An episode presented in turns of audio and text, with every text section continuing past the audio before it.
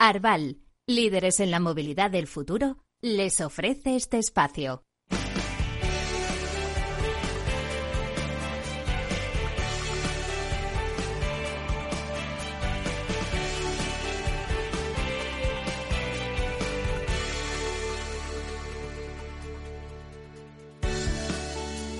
Capital Radio, la genuina radio económica. Miguel San Martín.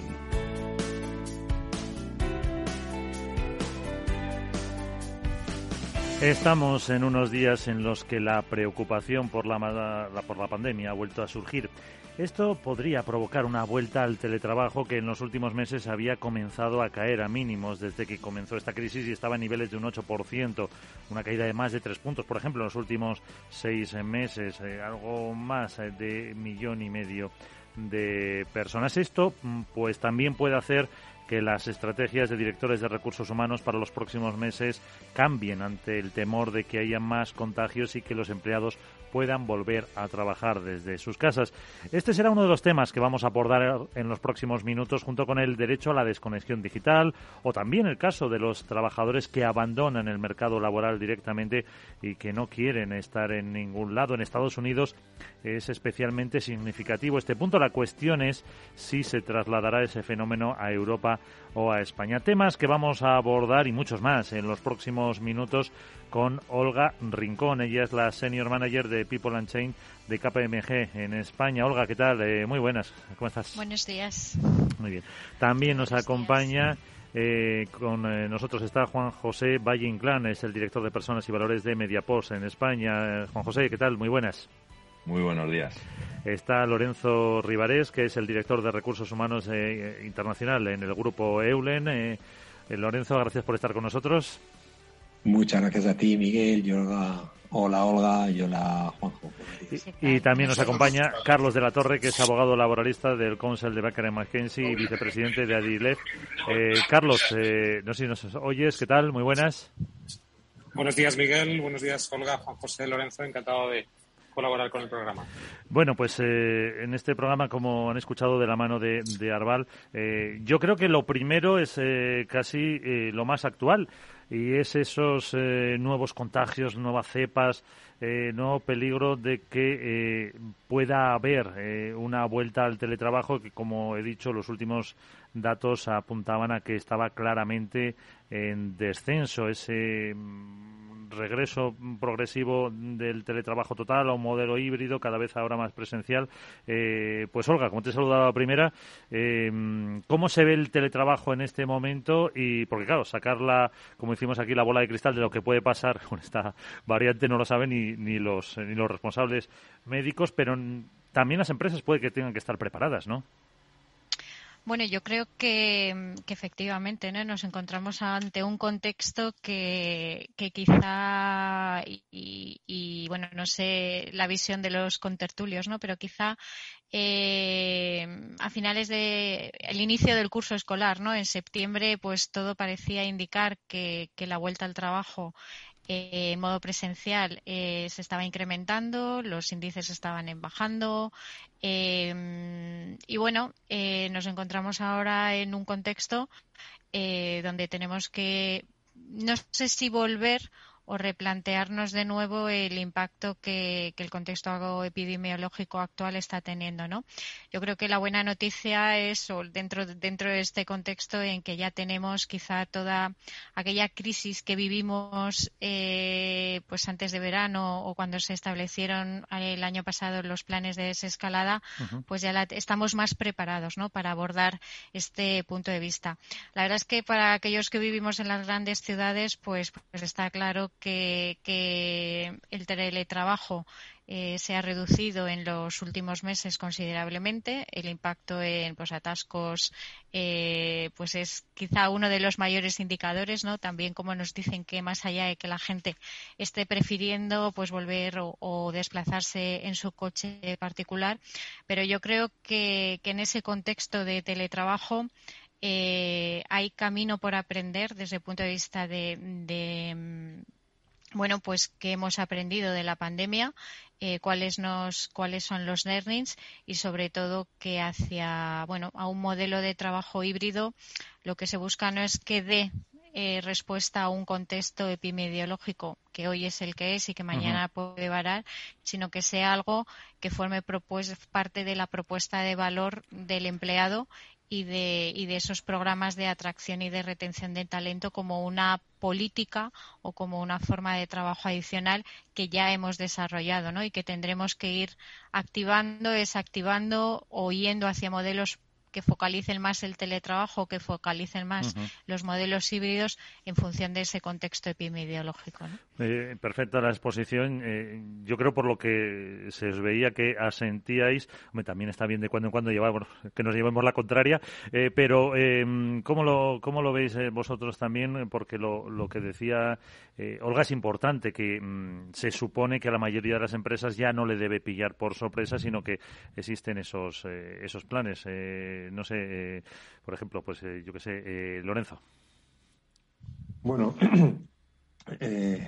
yo creo que el, COVID ha acelerado y nos ha traído encima de la mesa el teletrabajo, que era algo que decíamos antes que nos iba a llegar y de repente ha llegado. He llegado desde un punto de vista de obligación, ¿no? porque de repente cerraron los países, no solo España. A mí, por ejemplo, me pilló en Estados Unidos, que afortunadamente pude volver, porque si no, a ver qué pasa con mi vida dos años ahí en Estados Unidos. ¿no? Eh, eh, y luego también no tenemos que olvidar que hay legislaciones que han afectado a las empresas, cuando es teletrabajo, cuando no es teletrabajo, cómo tienes que eh, pagar al, empleado, si le tienes que pagar la conexión a Internet, si le tienes que pagar en algunos países, incluso han legislado que tengas que pagarle parte del, no del alquiler, sino una compensación por, porque, porque está en su casa. Es decir, lo que ha hecho el, el COVID ha sido ponernos el teletrabajo encima de la mesa y cambiar una realidad que ahora ya lo que estamos viendo es que es una realidad que ha venido para, para, para quedarse. Por ejemplo, las nuevas generaciones, cuando tú les ofreces un puesto de trabajo, ya no te, en el paquete retributivo ya meten cuánto teletrabajo vas a tener, no por el COVID, sino porque les permite conciliar mejor. ¿no? Entonces ya hay empresas que dicen, oye, eh, tengo un día de COVID, un día de teletrabajo, perdón, a la semana o dos días, y eso hay gente que lo valora y las empresas que no lo hacen, pues tienen que compensar en el paquete retributivo de otra manera. También es verdad que hay a veces mucha demagogia con este tema y yo creo que eh, teletrabajo 100% es prácticamente imposible. Es decir, mi teoría es que somos primates y para comprometernos, para estar satisfechos en el trabajo, necesitamos el contacto directo con nuestros compañeros de trabajo, con nuestros equipos y también con nuestros, con nuestros superiores. Es decir, eh, la presencialidad va a seguir teniendo un fuerte componente en las relaciones eh, de los puestos de trabajo. Y además no olvidemos que puestos de trabajo que es imposible que sea porque de trabajo, porque una limpiadora o un vigilante eh, pues no va a poder tener teletrabajo, digamos que nunca, ¿no? Entonces, yo creo que la pandemia nos ha traído encima de la mesa algo que intuíamos hace tiempo que iba a venir y de repente nos hemos tenido que adaptar. Nos adaptamos muy rápido, insisto, todos los países, eh, a todos los países y todas las empresas al tiempo de COVID y ahora lo que hay que hacer es gestionar eh, la nueva realidad que nos ha quedado. Eh, eso es verdad y como Lorenzo apuntaba hasta conocer, vamos a tratar con superiores, con compañeros y, muchas empresas y muchos trabajadores me decían hasta con el bar de abajo, que lo echaban, lo echaban de menos. Juanjo desde Mediapost. Bueno, eh, desde Mediapost en concreto, nosotros, bueno, como ha, explicado Lorenzo y ha explicado también eh, Olga, al final esto nos pilló a todos un poco fuera de juego. Sí que es cierto que nosotros teníamos implantado ya el teletrabajo en determinadas áreas, sobre todo lo que son las áreas de tecnología. Corrimos mucho, lo hicimos muy deprisa. Eh, creo que no ha salido tan mal y ahora estamos en una fase en la que vuelven a aparecer en la, en la tele, en la prensa, otra vez los contagios que suben, que si en Alemania, que si en Portugal, que si otra vez cierres después de Navidad, etcétera, etcétera. Y, el, y vivimos una situación delicada porque la gente todavía no ha perdido el miedo a contagiarse y siguen poniendo trabas algunas personas al hecho de volver y retornar a la oficina. Nosotros tenemos un modelo híbrido eh, que, además variado y diverso en función del tipo de perfiles. Hay personas que teletrabajan dos días en semana, hay personas que teletrabajan tres, hay personas que teletrabajan cuatro, y luego tenemos un equipo que cada vez es mayor en remoto. Em, gestionar esto eh, no es sencillo, eh, tampoco ayuda, nosotros lo teníamos bastante bien definido, igual que muchas empresas, tampoco ayuda la legislación, ¿no? que muchas veces la legislación quiere ser más papista que el Papa y legislar por encima de, la flexibilidad ¿no? que se estaba aportando en las compañías. Esto creo que en algunas empresas ha frenado bastante porque has tenido que negociar ya con los representantes de los trabajadores una serie de condiciones, como contaba Lorenzo, ¿no? Y, alguna empresa se ha vuelto para, atrás. El teletrabajo es algo que, que va a convivir con nosotros, es una opción más de, de salario emocional, si queremos llamarlo, de condiciones de trabajo y de formas de organizar el trabajo. Y así, así se va a quedar. ¿no? lo único que ha hecho la pandemia es acelerar un proceso que ya venía de largo.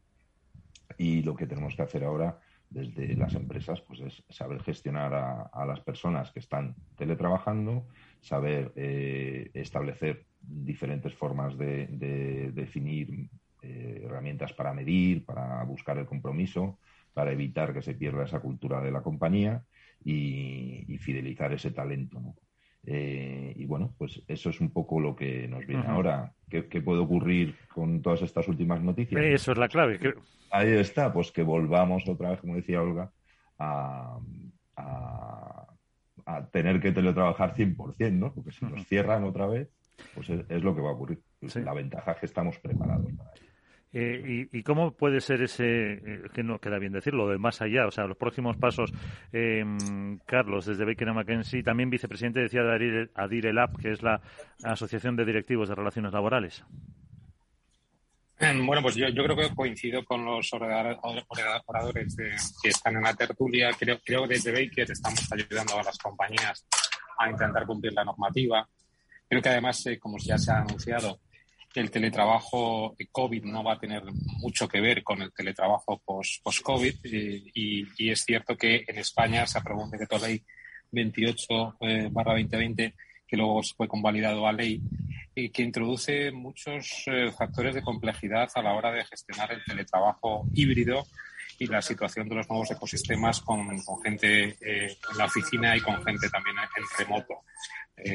yo, creo que es importante eh, también que, se conozca que hay que buscar un equilibrio entre lo que dice la norma estatal que hay que cumplir, lo que puede decir el convenio de sector o de empresa eh, y lo que eh, pone o puedo acordar con el teletrabajador de manera individual en el acuerdo individual. Por lo tanto, hay tres fuentes jurídicas llamadas a perfilar el, el nuevo diseño y ahí, pues, por ejemplo, tenemos convenios de sector eh, por ejemplo, en cajas de ahorro o en banca que se han ido a, compensar gastos relativamente en, términos bastante amplios, 55 euros mes en teletrabajo eh, pleno del 100% de los días o a convenios que, están eh, o políticas de compañías que están mucho más abajo, en torno, en torno a 17. Con lo cual hay, hay una casuística muy, muy relevante y hay que ver también desde el punto de vista jurídico que esta retribución monetaria, en principio podría ser sujeta a cotización y a retención en la renta. Por tanto, yo creo que el legislador ha introducido eh,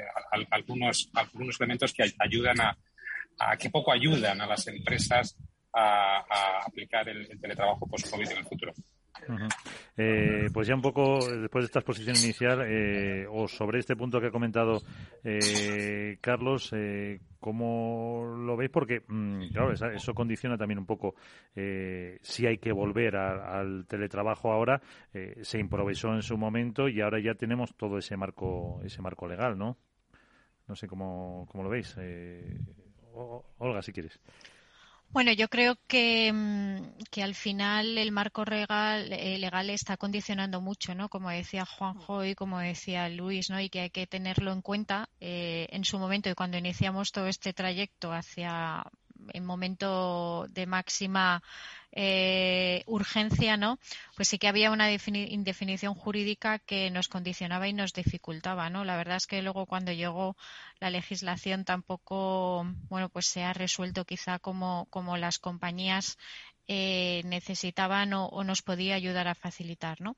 Para mí, todo el tema, el, marco legislativo es un elemento que hay que, incorporar en todas, bueno, pues en todos los planes de, porque está claro y coincido con Luis y con Juanjo desde el punto de vista de, visión empresa que tenemos que hacer converger toda esa problemática o toda esa complejidad de cómo está ahora mismo, en qué punto está la legislación jurídica, pero tenemos una realidad y como bien decía Luis, estamos en también lo que esta pandemia nos ha traído es eh, un modelo de trabajo híbrido que hace también que, tengamos que repensar eh, cuál es eh, o cómo en ese modelo de trabajo híbrido, pues como comentaba Juanjo, ¿no?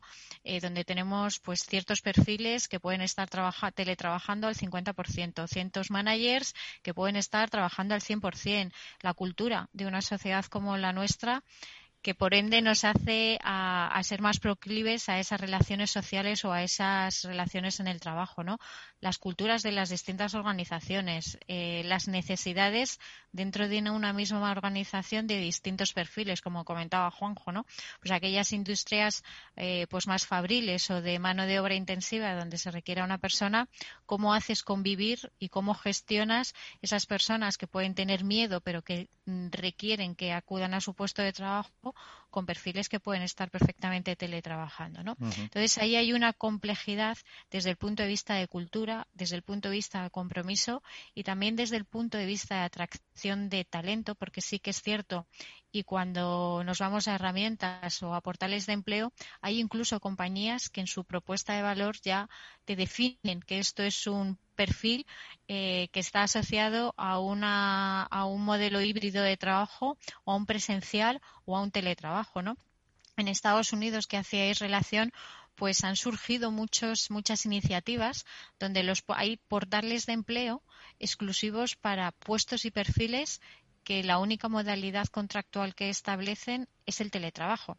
¿Qué pasa? Que eso hace que para ciertos perfiles o para ciertas posiciones demandadas en el mercado la competitividad desde el punto de vista de oferta y demanda pues se haya incrementado no yo puedo estar trabajando en mi casa pues para una compañía en Silicon Valley eh, en un modelo de trabajo en remoto 100% no entonces son todas esas variables además de toda esa complejidad del contexto jurídico en las cuales tenemos que poner el foco no y para qué queremos ahora mismo las oficinas ahí también se está produciendo mucho debate en esos perfiles que pueden eh, teletrabajar en parte, ir hacia modelos de trabajo más híbridos, cuál es el rol de los espacios de trabajo, ¿no?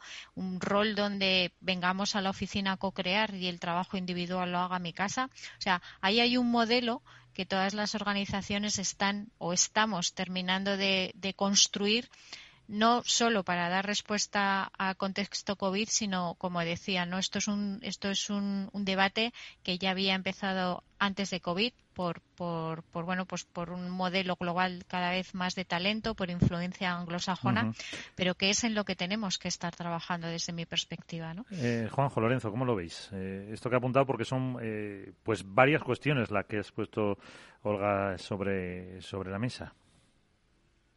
Bueno, respecto a lo que comentabais desde de lo que es el teletrabajo y la, y la legislación, bueno, mientras sea por decisiones gubernamentales, aquí Carlos tiene, podría decir muchas cosas, eh, no aplicará las limitaciones o las exigencias o los criterios que se establecen en legislación, ¿no? es una fuerza mayor, ¿no? Eh, casi. Respecto a lo que estaba comentando Olga, bueno, efectivamente, o sea, eh, esto no es algo que haya surgido ahora con con la pandemia, sino que se venía ya discutiendo en muchos foros. En España eh, somos un país que busca la presencialidad y siempre lo ha buscado y además calentar tu asiento cuantas más horas eh, mejor, con lo cual esto nos ha pillado a, traspiés. Hay muchos críticos y, respecto a lo que es el teletrabajo y bueno, pues no han tenido más remedio ¿no? que, aceptarlo y muchos que eran contrarios al final pues han entrado un poco por el aro. El deber de las empresas ahora es regular eh, en qué condiciones se establece esta, esta nueva forma de, organizar el trabajo, establecer cómo van a ser las relaciones entre la empresa y sus colaboradores, eh, ya no solo en el día a día, sino eh, periódicamente, si va a haber reuniones, si va a haber presencialidad, si no va a haber presencialidad, presencialidad, cómo se van a establecer objetivos, cómo se va a valorar el desempeño, cómo se va a retribuir, etcétera, etcétera. Todos esos aspectos, ¿no? Cómo se va a formar. Eh, es decir, que las empresas ahora tenemos el deber y la obligación de empezar a pensar en a qué aspectos, nos, como muy bien decía Olga, nos van a permitir eh, atraer ese talento que, ahora va a poder trabajar desde cualquier parte del mundo y no solo va a trabajar para, una única compañía, pues eso es hacia dónde vamos, y, y, aspectos que tienen que ver con que no se nos vaya la gente que tenemos actualmente. Claro. Que es que eso es muy importante también.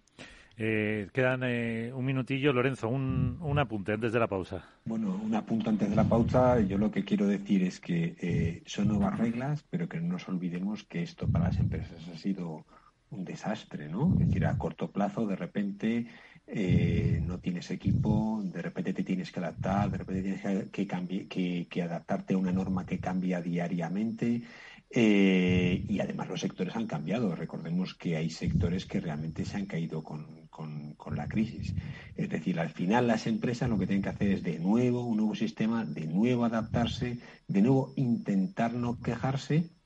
Pero la realidad es que esto nos ha atropellado como un tsunami a las empresas y, no nos ha quedado más remedio que, nadar eh, como buenamente hemos podido.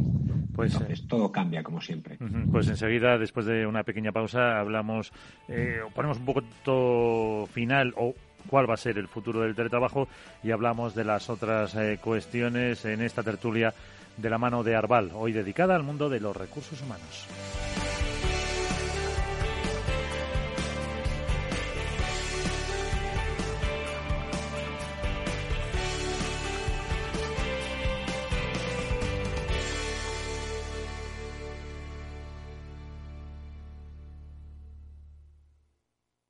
Más es obtener siempre la mayor rentabilidad posible para nuestros clientes. Mucho más es combinar esa mayor rentabilidad con un retorno social para mejorar la vida de las personas. En Renta 4 Banco queremos ofrecerte mucho más. Por eso evolucionamos para que no tengas que elegir.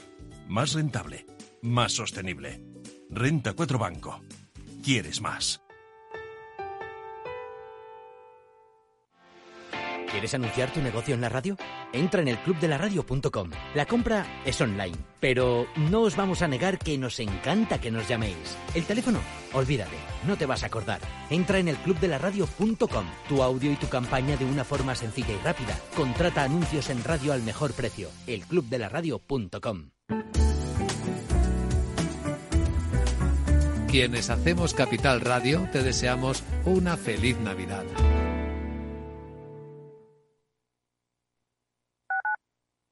Tu radio en Madrid 105.7, Capital Radio. Memorízalo en tu coche. Disfruta de la mejor cocina gallega en Montes de Galicia. Todo un clásico moderno en el barrio de Salamanca. Disfruta de la variada dieta atlántica, de las mejores carnes y pescados tratados con respeto y transparencia y regados con una de las mejores bodegas de la zona. En grupo, en familia o en pareja, Montes de Galicia te ofrece el espacio perfecto en cada ocasión. Todos los lunes a las 12, en directo en Capital Radio, la actualidad de personas y empresas en el Foro de los Recursos Humanos, primer espacio en la radio y en Internet dedicado a la gestión de personas y directivos en nuestro país. Pero más que nunca nos toca hablar de aspectos humanos. Voces acreditadas, profesionales del sector, empresas destacadas, empleados, líderes, todo sobre los recursos humanos. Un año más estamos con todos ustedes eh, en este espacio único en la radio y en nuestros contenidos dedicados a la diversidad. En la radio siempre en directo desde hace 18 años. Antena de Oro 2020. El Foro de los Recursos Humanos. Los lunes a las 12. Con Francisco García Cabello.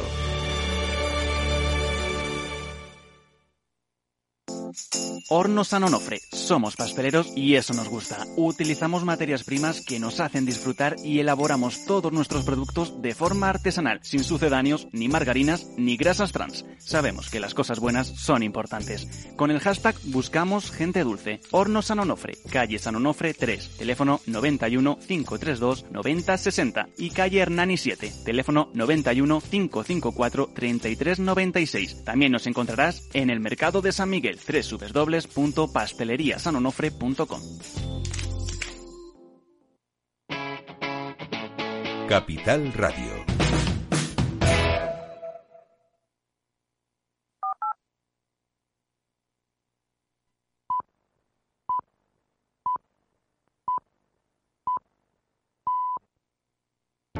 Para personas inquietas, Capital Radio.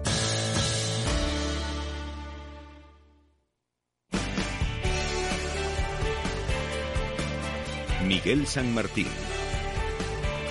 Estamos hablando de recursos humanos con Olga Rincón, señor manager de People and Change de KPMG en España, Juan José Valle director de Personas y Valores de Mediapost España, Carlos de la Torre, abogado laboralista del Council de Banker McKenzie vicepresidente de Adirelab, y Lorenzo Ribasés, director de Recursos Humanos Internacional del Grupo EULO. No hay más temas que hablar, eh, pero mm, por concluir un poco con el eh, tema del eh, teletrabajo, de lo que puede ir, de mm, eh, en general todo lo que ha traído en este caso la pandemia. Carlos, por concluir, em, ¿qué prevés si siguen estos eh, incrementos de contagios en los próximos meses? Y también otra pregunta, eh, por lo que habían venido comentando nuestros invitados, se ha hablado mucho del carácter español, de que nos gusta a lo mejor más presencialidad y la cuestión en un país, eh, que también lo apuntaba Juanjo, que nos eh, gusta estar demasiado tiempo sentados en la silla,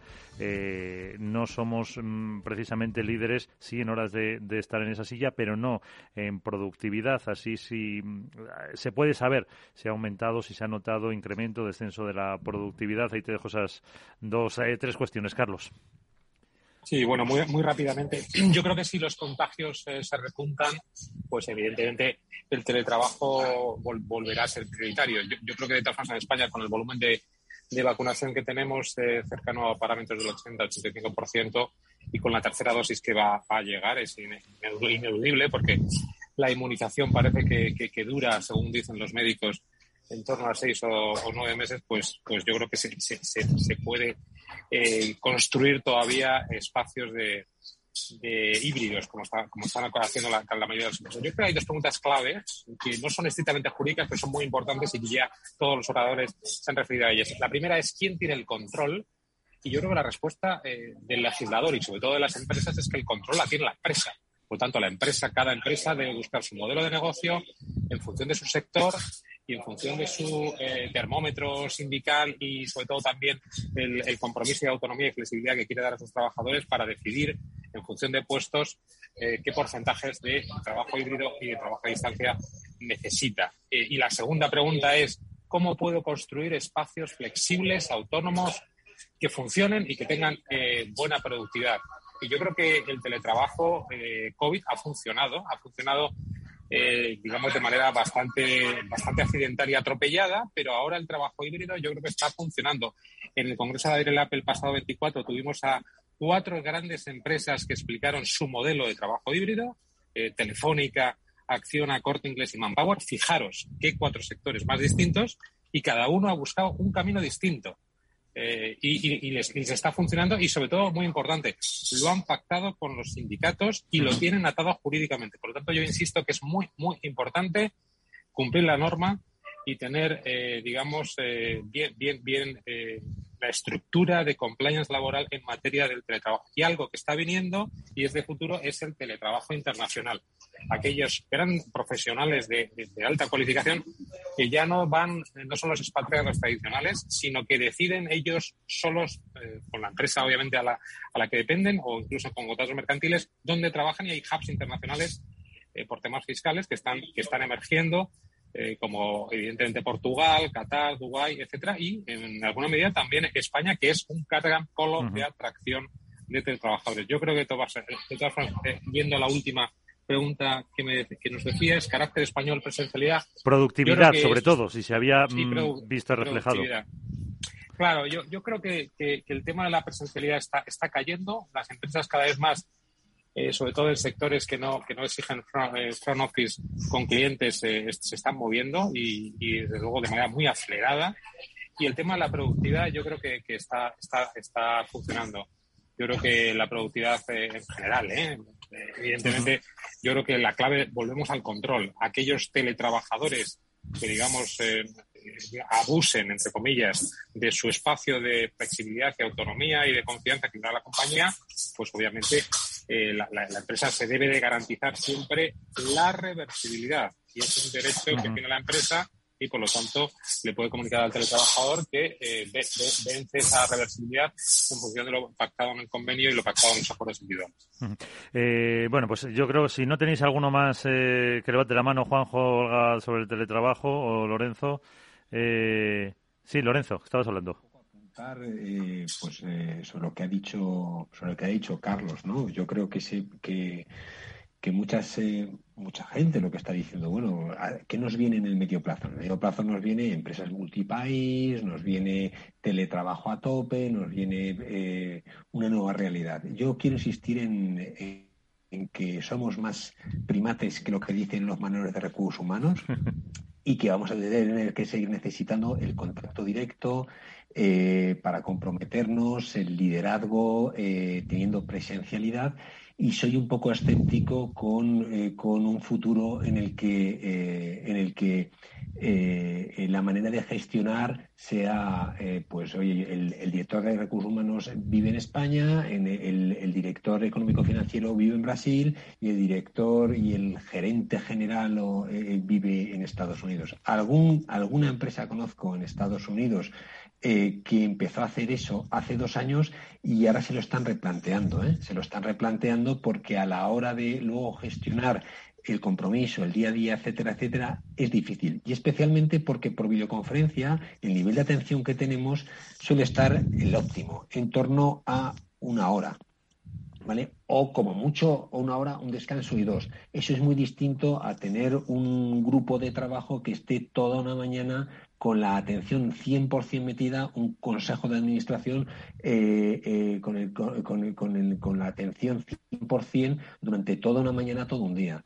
Entonces, yo soy un poco escéptico, ¿eh? también lo quiero compartir aquí, lo siento. Pues sí, sí Olga. No, yo estoy completamente de acuerdo, ¿no? Al final, sobre todo, y esa es un poco la filosofía, ¿no? O sea, ¿para qué vamos a utilizar la oficina? Y yo comparto con Luis, ¿no? Al final, cuando tienes que innovar, cuando tienes que tomar decisiones, cuando tienes que co-crear, pues la pantalla no lo hace fácil, ¿no? El hacerlo a través de una, una pantalla, ¿no? Entonces, bueno, ahí hay que replantearse, como comentaba también Juanjo y Carlos, ¿no? Pues cómo se va a adaptar eso a las realidades de los distintos negocios y a las realidades y a las culturas eh, de las distintas organizaciones y como comentaba Luis, no solo desde el punto de vista, desde el punto de vista de la propia cultura, de los propios valores, de la propia productividad y de y de y también bueno pues pues de los propios objetivos y cómo gestionamos personas en un modelo de trabajo remoto que eso sí que hemos pasado de cero a cien, no cómo involucramos cómo establecemos objetivos cómo hacemos seguimiento para asegurar esas productividades. ¿no? yo creo que en ese, en ese punto está el reto y la evolución hacia futuro. ¿no? Hay otro asunto muy interesante que se está produciendo en Estados Unidos, que es eh, el abandono del mercado laboral. También la pandemia ha provocado pues que haya muchos eh, muchas ayudas para familias, que haya también pues eh, una cierta pues no sé si desgana, miedo y hay pues eh, últimos datos apuntaban hasta más de 200.000 trabajadores que han salido, que aquí en España mm, podemos decir que ya no son población activa porque no están en búsqueda activa de empleo, que son los criterios que se suele utilizar en el mercado laboral para considerar una, una persona parada. Eh, tienen otras eh, prioridades vitales, renuncian voluntariamente a sus puestos. La cuestión eh, que yo creo que en, Baker y McKenzie lo estáis analizando, Carlos, ¿llegará a España? Y vamos a ver, es un tema súper interesante. Yo creo que eh, la verdad es que lo que está sucediendo en Estados Unidos es tremendo. Eh, la gran división de Nations los trabajadores dimiten voluntariamente y no rotan, se van a su casa. Es cierto que esto está vinculado con, eh, un volumen tremendo. Hay cuatro millones y medio de trabajadores cada mes durante los últimos siete meses, se dice pronto, en la administración americana, en el mercado laboral. Eh, están renunciando a sus trabajos y sobre todo lo están renunciando fundamentalmente por los bajos salarios allí y fundamentalmente también eh, por el hecho de que eh, están empezando a haber sindicalización, ¿no? Y, entonces lo que decías eh, bien, ¿no? Las prioridades vitales cambian y esta gente se, va a su casa sobre todo porque tiene de momento los cheques de la administración Biden, que son cheques de 1.100, 1.400, incluso 1.600 dólares mensuales. ¿Llegará este, este, este modelo a España? Bueno, esperemos que no. Eh, yo creo que en España eh, hemos, el mercado laboral eh, es menos, menos agresivo y para, con, con, los trabajadores. Hemos tenido una subida del SMI tremenda en los últimos dos años. Estamos hablando de 600 euros mes por 14 mensualidades en estos momentos.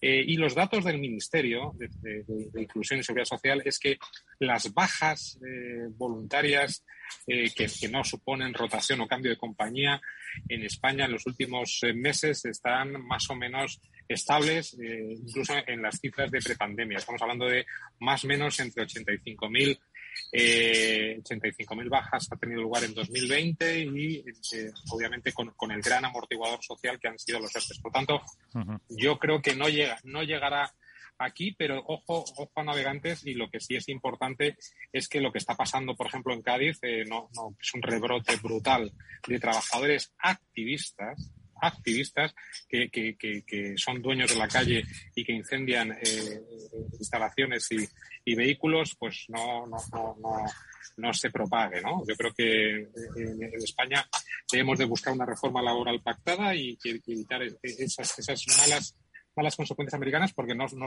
no, no obstante hay que decir que en Estados Unidos esta situación de falta de trabajadores y dimisión está provocando colapsos en los sectores, logística, transportes, comercio, hostelería. Eh, Lorenzo, que trabajas eh, también a nivel internacional, eh, tendencia a lo mejor incluso en, en Europa, porque mm, no lo sé, también funciona mucho, como decía Carlos, por esa política de subsidios de la administración Biden también. Bueno, los subsidios recordemos que están prácticamente acabados. Nosotros tuvimos un descenso en nuestro, en, nuestro sector, en nuestra actividad, un descenso del 80%. ¿Eh? Y, ya nos estamos recuperando poco a poco. ¿no? Pero cuando empezamos a seleccionar nos dimos cuenta que la gente eh, no venía e inicialmente eran por las eh, ayudas que, que ahora se dice que son de Biden, las inició Trump. ¿Eh? Eh, no, soy de ninguno, ¿eh? ni de uno ni de otros, pero, pero hay que ser justo con las cosas. ¿vale? ¿Qué ocurre? Luego una, una, presión social por parte de, en Estados Unidos, por parte de, organizaciones especialmente empresariales, para que finalizasen esas ayudas.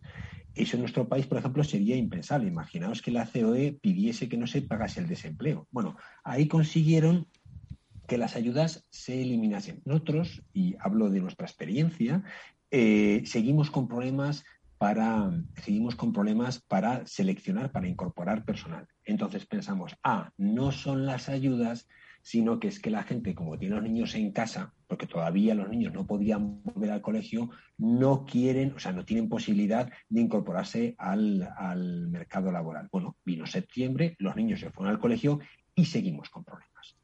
Seguimos con problemas, pues yo creo que principalmente, más que una nueva realidad, es que principalmente el mercado laboral de Estados Unidos es flexible y eficiente.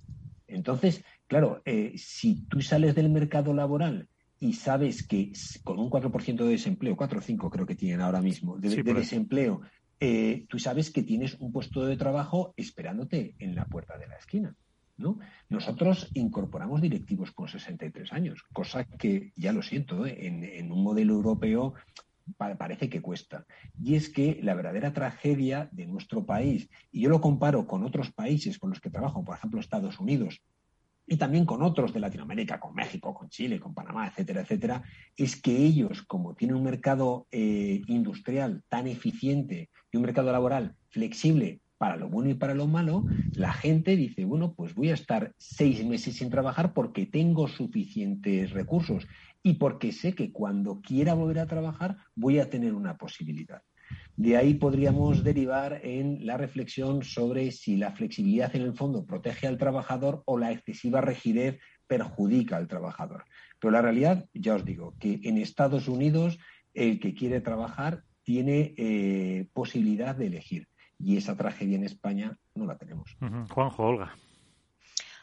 Bueno, yo creo que, es clave, ¿no? O sea, el contexto, como bien dicen Luis y Carlos, el contexto Mm, jurídico, social, eh, en Estados Unidos y el mercado de trabajo es completamente diferente, ¿no? Al final, cuando estamos hablando de unas tasas de desempleo de cuatro 5%, eso si nos lo trasladamos a, un mercado, pues casi sería pleno empleo, ¿no? O sea, mm, estamos hablando de pleno empleo, como bien decía Carlos eh, y Luis, pues, pues bueno, la gente tiene posibilidad, ¿no? Y al final, pues bueno, esa, todo, todo, el, eh, el, ordenamiento jurídico laboral, pues, pues está claro que, que, que, que es, pues bueno, un, esa flexibilidad, como bien decía Luis, pues eh, depende de la perspectiva como de que la veas de empresario o trabajador, pues te da muchas herramientas, ¿no? Yo creo que, y coincido con ellos, que en España tardará o puede tardar en llegar, pero no nos olvidemos que, eso está pasando, ¿no? Y, ojalá tengamos en algún momento esas tasas de, de, de desempleo de 4 o 5%, pero en cierta medida eh, yo creo que en España y en ciertas posiciones también se está, se está pasando, ¿no? ¿Cuántas personas o todavía cuántas personas rechazan puestos de trabajo porque, porque esos subsidios por desempleo y esas ayudas eh, sociales pues no me compensa. Eh, y, como comentaba Carlos, ¿no? el salario mínimo interprofesional ha subido mucho y eso bueno pues ha podido mitigar eso. Pero si yo soy mm, pues una persona como dice Carlos, ¿no? en España eh, tenemos un problema de diversidad generacional y también de, de políticas de igualdad que si yo soy una mujer eh, que va a cobrar, que va a tener un salario de 900 euros, tengo una percepción por paro más un subsidio de familia de otros 400 euros y tengo que dejar a mi hijo en la guardería para ir a trabajar, pues decido quedarme en casa, ¿no? Entonces, ahí eh, no lo perdamos de vista porque, pero en cierta medida y en ciertas y en ciertos mm, perfiles o en ciertas posiciones con salarios pues muy ajustados, en España todavía se da eh, y pasa, ¿no? Al final dices, pues mira, voy a hacer un trabajo, voy a me va a costar más ir a trabajar que lo que estoy percibiendo quedándome en mi casa, pues al final decido quedarme en casa, ¿no? A una menor escala, por supuesto, no tiene nada que ver, pero en ciertos, en ciertos em, sectores y en ciertas posiciones eso también está pasando a menor escala en España, ¿no? Eh, un apunte, Juanjo, antes de, hablar de otro tema, porque se nos va el tiempo, nos quedan diez minutillos. No, poco más, poco más que añadir. Si se nos va el tiempo, poco más que añadir. Es que, es, porque, un poquito lo que decía. Porque otra cuestión que también preocupa a directores de recursos humanos es eh, la eh, vamos a decir, la desconexión digital. El Parlamento de Portugal aprobaba el 5 de noviembre pasado la nueva ley del teletrabajo. Eh, ahí sí estaba regulando por ley esa desconexión. Dice que los empresarios deben de abstenerse de mandar eh, correos a sus empleados o contactar con ellos fuera de su horario laboral, o WhatsApp incluso. de hecho, les da potestad a los trabajadores para denunciar a la, a la empresa si un superior les escribe. Bueno, eso es lo que dice la ley. Datos en España. En 2018, el 51% de los españoles decía que su jefe contactaba con él fuera de, su horario de trabajo.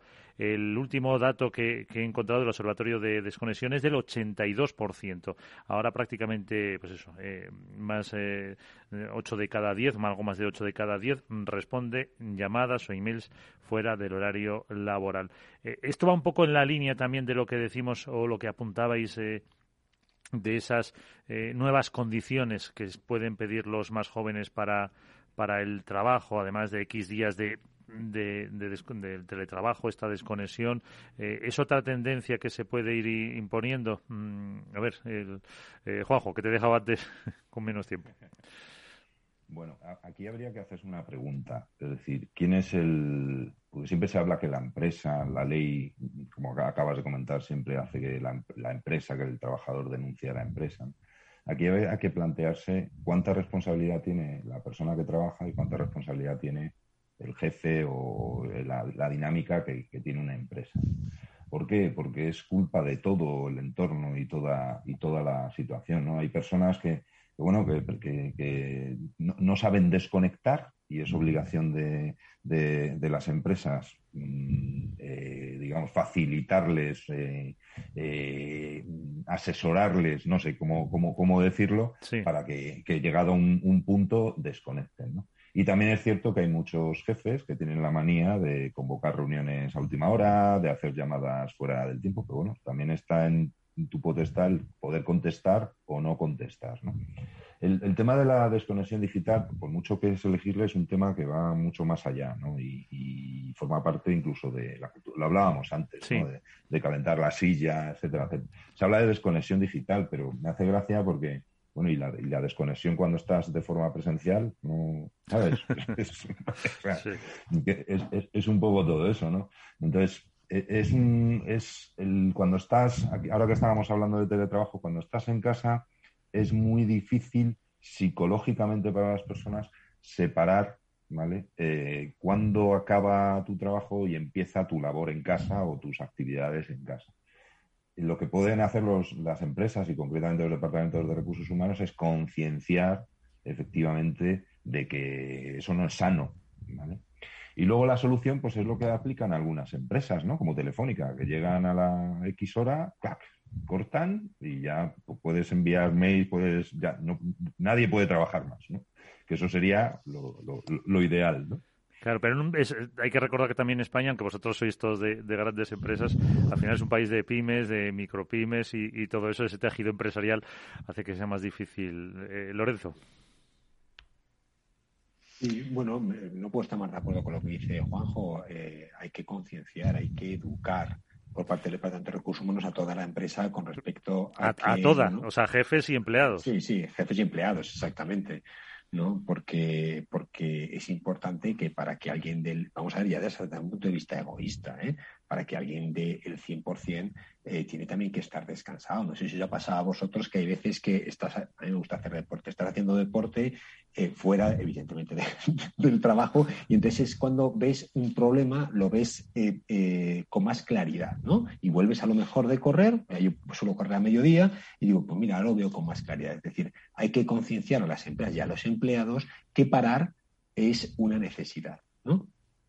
Es cierto también que yo creo que también eh, para hacer cosas tan tajantes como, oye, cortar los accesos o que esté prohibido, como, como ocurre en Francia también y están planteando en Portugal, eh, habría que ver también el, perfil. Es decir, yo, por ejemplo, esto para un tema directivo ciertamente lo veo menos. Evidentemente, para trabajos no directivos, evidentemente sí, pero para un puesto directivo, pues lo veo menos porque las gestiones muchas veces pues se alargan, pues eh, tienes desplazamientos internacionales con distintos horarios, etcétera, etcétera. ¿no?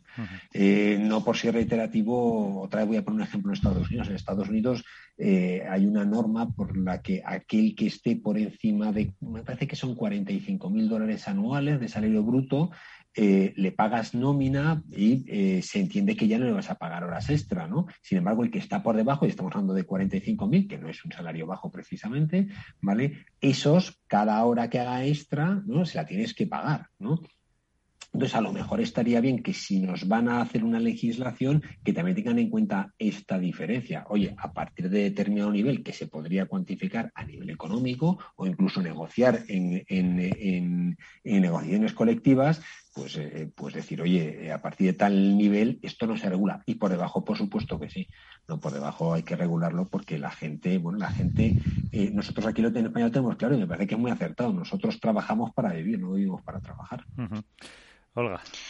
Bueno, yo, yo estoy de acuerdo, ¿no? Todo el tema de la desconexión digital y bueno, llegó antes de la pandemia y creo que se ha acelerado con el trabajo, ¿no? Porque al final, pues en muchas ocasiones, pues estamos trabajando en nuestra propia habitación, en el salón y a veces cuesta, ¿no? A mí lo que me parece difícil y complejo es encontrar ese equilibrio. Está claro y ya lo veíamos antes de la pandemia que nuestros jóvenes mm, por también esa paridad, ¿no? Igual en esa en esas carreras, ¿no? profesionales, pues también es un hándicap eh, desde el punto de vista del no tener en una propuesta de valor al empleado esa posibilidad de tener mm, bueno pues más tiempo para conciliar ¿no? para mí se juntan dos cosas uno el, la desconexión digital y estoy de acuerdo ¿no? que esto no viene es la desconexión digital y antes digital y presencial no pero esto ya ha llegado antes de la pandemia estoy de acuerdo que lo que tenemos que hacer es educar y concienciar eh, dentro de marcos Claro, dices, yo eh, apago oficinas y cierro físicamente el edificio eh, a las 7 de la tarde ya, pero es que igual hay gente eh, que está trabajando con Brasil o está trabajando con China y son sus horas de trabajo, ¿no? Mm. Entonces, yo creo que el ejercicio y la magia va a estar en ser lo suficientemente flexibles, pero asegurar que dentro de esa flexibilidad las personas tienen tiempo para desconectar, ¿no? Y como decía Luis, pues si yo mi costumbre es irme a la hora de comer a correr o a las 10 de la mañana, eh, pues porque no tengo una clase, puedo permitir dentro de mi entorno, pues irme a, correr a las 10 de la mañana porque no tengo que hacer trabajo con nadie y eso me supone tener una reunión a las siete y media de la tarde acordada previamente con que no tenga impacto con quien tenga que tener en esa reunión, pues bueno, al final a veces el ser acotar mucho esa desconexión puede hacer que perdamos flexibilidad que creo que también es lo que nos ha traído el teletrabajo, ¿no? El poder, pues no sé, a las dos ir a buscar a la niña a comer o a los niños a comer, que vengan a casa y dejarlos, ¿no? Me desbloqueo. Y estoy de acuerdo con Juan, lo que hay que hacer es mucha labor de, educar y de concienciar de la necesidad de tener esos tiempos, aunque estés teletrabajando para ti, ¿no? El último minuto para Carlos. Eh. Bueno, yo estoy de acuerdo. Eh, creo que eh, me ha gustado lo de, la magia que dice Olga en el sentido de que la, desconexión eh, hay, que, gestionarla de manera razonable. Eh, la normativa es insuficiente, la desconexión es un extraño pasajero en la Ley Orgánica de Protección de Datos, la norma laboral debería regularla mejor y yo creo que es importante, aparte de soluciones radicales que quizás no sean operativas en empresas internacionales como el tema de la construcción, el tema de la, fibra de los servidores, yo creo que es importante también que desde PRL eh, pues se hagan eh, las evaluaciones de riesgos psicosociales y desde los managers, sobre todo, se respete el derecho que además su incumplimiento puede generar sanciones por la inspección laboral. Pues con ese mensaje nos quedamos. Eh, ponemos punto y final a esta tertulia de la mano de Arbal con eh, Olga, Olga, Rincón, senior manager de People and Change de KPMG en España, Juanjo Valle Inclán, director de Personas y Valores de Mediapost en España, Carlos de la Torre, abogado de mm, laboralista de Council of Banker McKinsey y Lorenzo Rivares, que es el director de Recursos Humanos Internacional de EULO. Muchísimas gracias por aprender un poquito con todos vosotros y hasta una próxima ocasión. Muchísimas gracias. Muchas gracias. Gracias, Miguel, Olga, Juan, Igualmente. Carlos. Gracias, chao. Gracias, hasta luego.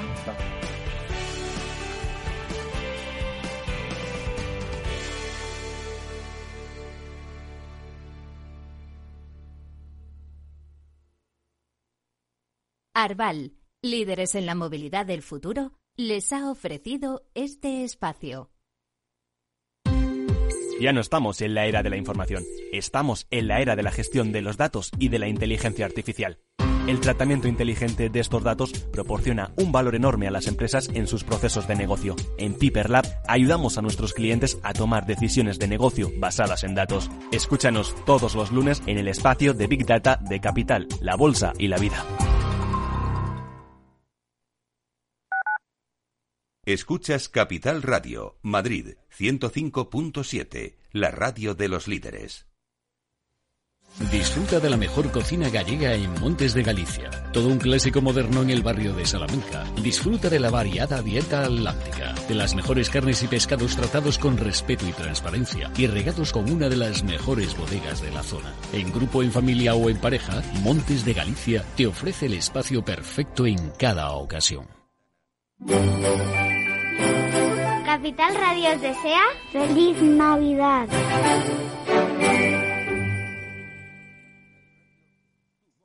En el restaurante Gaztelubides somos rigurosos con la selección del producto para crear recetas imaginativas que acompañamos de una bodega generosa y brillante y de nuestra magnífica terraza durante todo el año. Restaurante Gaztelubide, carretera de La Coruña, kilómetro 12200, La Florida. Teléfono 91 372 8544. Una recomendación del programa gastronómico Mesa y Descanso.